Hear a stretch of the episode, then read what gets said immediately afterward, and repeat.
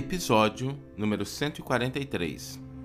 A frase para a nossa reflexão de hoje é: Não te esqueça de que as circunstâncias se modificam com as horas e de que nem todos os dias são iguais. Essa frase, ela nos lembra que nada permanece estático no tempo. Né? Tudo, tudo vai se transformando, tudo vai se alterando, nada permanece igual e tudo está sujeito a uma lei de progresso. Tudo está sujeito a uma lei de transformação, tudo está sujeito a um processo de melhoria ou às vezes de destruição daquilo que é negativo, né? Isso faz parte do nosso processo de desenvolvimento e o tempo é o grande palco em que isso se concretiza, em que isso se realiza. De forma que, quando a gente entende essa lei de transformação, essa lei de progresso, essa lei de mudança, a gente se recorda de que a Terra é uma grande escola.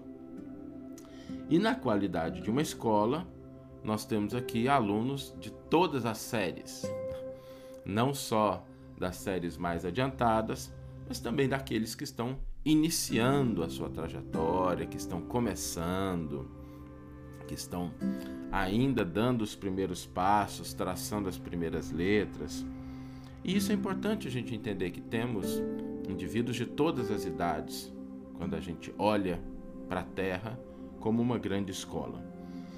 Porque quanto mais nós avançamos, mais a gente tem uma compreensão mais larga, horizontes mais amplos e também campo de trabalho mais alargado. Se a gente está avançando, imaginemos o seguinte: né? a criança que vai começar as suas aulas no colégio, ela tem ali alguns livros, algumas tarefas de casa, as coisas simples. Mas na medida em que a gente vai crescendo, a gente vai se desenvolvendo, vai passando para outras séries, os livros começam a ficar maiores, né? ficam mais grossos, tem mais páginas, as atividades são mais difíceis. No começo o professor ensina tudo, depois a gente acaba tendo que pesquisar. No começo o professor ajuda, dali do lado, depois ele cobra o resultado do nosso raciocínio, do nosso desenvolvimento. No começo tudo que a gente tem que aprender está nos livros da lei de escola, e aí depois, né, o que, que acontece? A gente acaba tendo que criar o próprio conhecimento, desenvolver alguma coisa nova. Quando a gente chega num mestrado, num doutorado, já não se pede mais que a gente só reproduza o conhecimento, mas que a gente seja capaz de desenvolvê-lo. Então esses horizontes de trabalho, de desenvolvimento, eles se, são análogos à escola, porque na medida em que a gente vai crescendo, que a gente vai evoluindo, esses horizontes vão se ampliando e exigem de nós uma nova visão das coisas, das circunstâncias, uma visão mais madura, mais equilibrada, mais desenvolvida. Isso é algo que a gente precisa refletir sobre isso. Porque às vezes a gente se coloca numa posição de já conhecer o Evangelho, de já estar mais próximo de Jesus, mas ainda conserva a, a postura e, e a visão da infância. Por exemplo, né? a pessoa que ela já se colocou num momento em que ela consegue enxergar a vida de uma maneira mais ampla, ela enxerga os adversários, os supostos inimigos de uma maneira diferente. Porque a criança ela vê ali alguém que está tirando né, o interesse dela, que está buscando uma coisa que, que ela não quer, está atrapalhando ela. E, é natural que a criança ela entre na, no conflito, mas o adulto não. O adulto, ele. Imaginemos assim: se uma criança vem e bate na outra, né, tá correndo e aí bate na outra. Aí a criança que foi é, agredida, né, que recebeu ali o cutucão, o empurrão, pode ficar nervosa, querer brigar. A gente já viu isso, né? Isso é comum. Agora, se a gente está como adulto e vem uma criança correndo e bate na nossa perna, né? a gente pode dar ali uma desequilibrada, mas a gente vai agir com a criança daquele jeito? A gente vai brigar com a criança porque está me atrapalhando? Não, né? A gente olha para a criança com complacência. Então, às vezes, a gente precisa desenvolver esse olhar. Porque muitos dos nossos adversários, entre aspas, inimigos, entre aspas, são apenas os alunos das primeiras séries.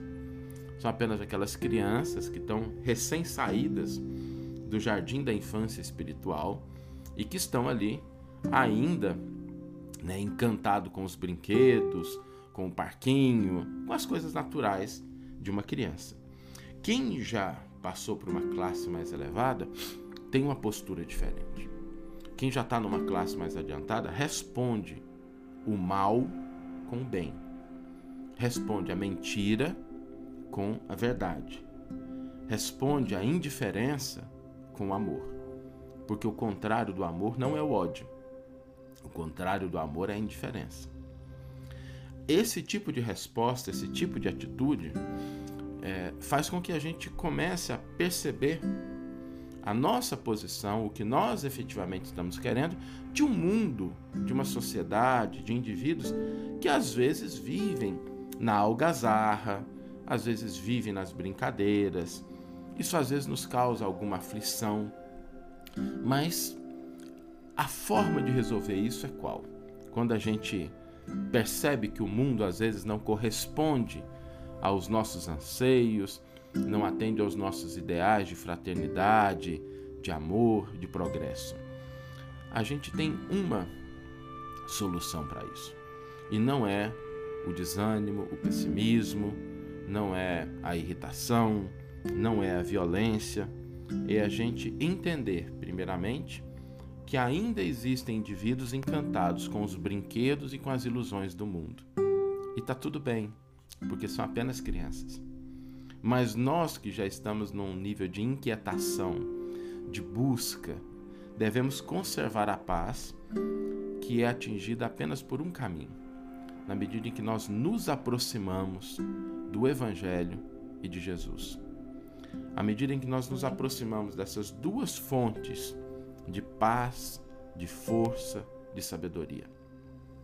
Quantas vezes a gente já não teve em situações, às vezes, complicadas, situações de perturbação, de inquietação, de ansiedade, de irritação, e a gente abre uma página, a gente se lembra de uma frase, a gente se recorda da figura de Jesus e a gente faz uma oração, se aproximando dele através da oração.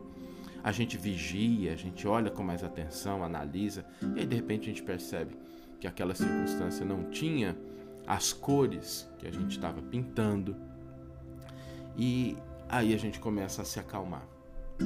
Porque essa é a postura do aluno que, ao invés de olhar para trás ou para os lados, olha para frente no horizonte que o aguarda. E quando a gente olha para frente em matéria de evolução, a gente vai buscando aquela referência mais sublime que nós temos, que é o exemplo, o ensino e a vida do Cristo. Por isso a gente começa a perceber que nós estamos num processo em que temos adiante um professor que está sempre fazendo um convite, está sempre de braços abertos para nos receber. Mas é preciso a gente querer se deslocar na direção dele. É preciso que a gente efetivamente busque né, essa posição, essa postura de se aproximar de Jesus, de se aproximar do Evangelho para que a gente tenha, sim, essa fonte de paz, de força e de sabedoria. E o concurso para isso é o dia de hoje. Porque o dia de hoje pode ser o dia, se a gente quiser, de uma aproximação mais profunda com Cristo. Pode ser o dia de a gente trazer ele para dentro do coração efetivamente. O dia de hoje pode ser aquele dia em que as circunstâncias se alteraram e a gente fala assim: hoje vai. Né? Hoje, hoje eu quero estar mais próximo de Jesus. Hoje eu quero estar mais próximo do Evangelho. Hoje eu quero trazer a paz para dentro do meu coração. Hoje eu quero buscar força, buscar sabedoria nos exemplos de Jesus. Porque os dias não são iguais, as horas não são as mesmas e hoje pode ser um dia de grande alegria, de grande transformação na nossa vida. Nós vamos ler agora a íntegra do versículo e do comentário do qual a frase foi retirada.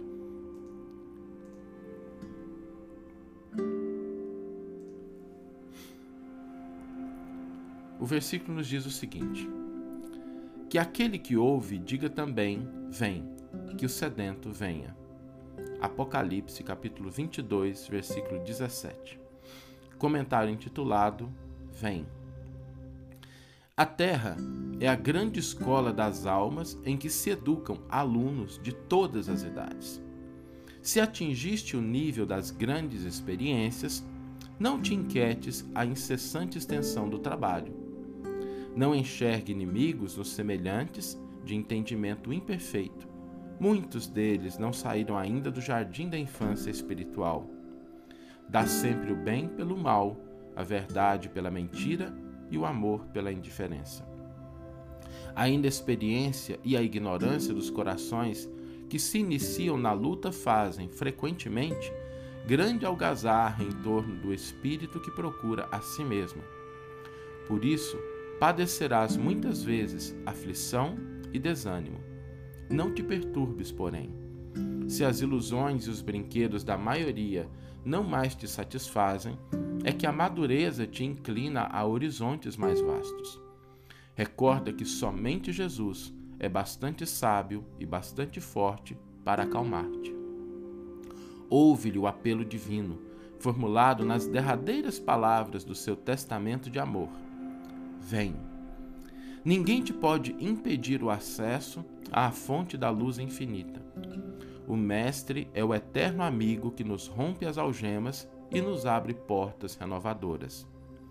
Entretanto, é preciso saibas querer. O Senhor jamais nos fará violência. Sofres? Estás fatigado? Tropeças sob fardo, os fardos do mundo? Vem. Jesus reserva-te os braços abertos. Vem e atende-o ainda hoje. É verdade que sempre alcançaste ensejos de serviço que o Mestre sempre foi abnegado e misericordioso para contigo. Mas não te esqueças de que as circunstâncias se modificam com as horas e de que nem todos os dias são iguais. Que você tenha uma excelente manhã, uma excelente tarde ou uma excelente noite e que possamos nos encontrar no próximo episódio. Um grande abraço e até lá!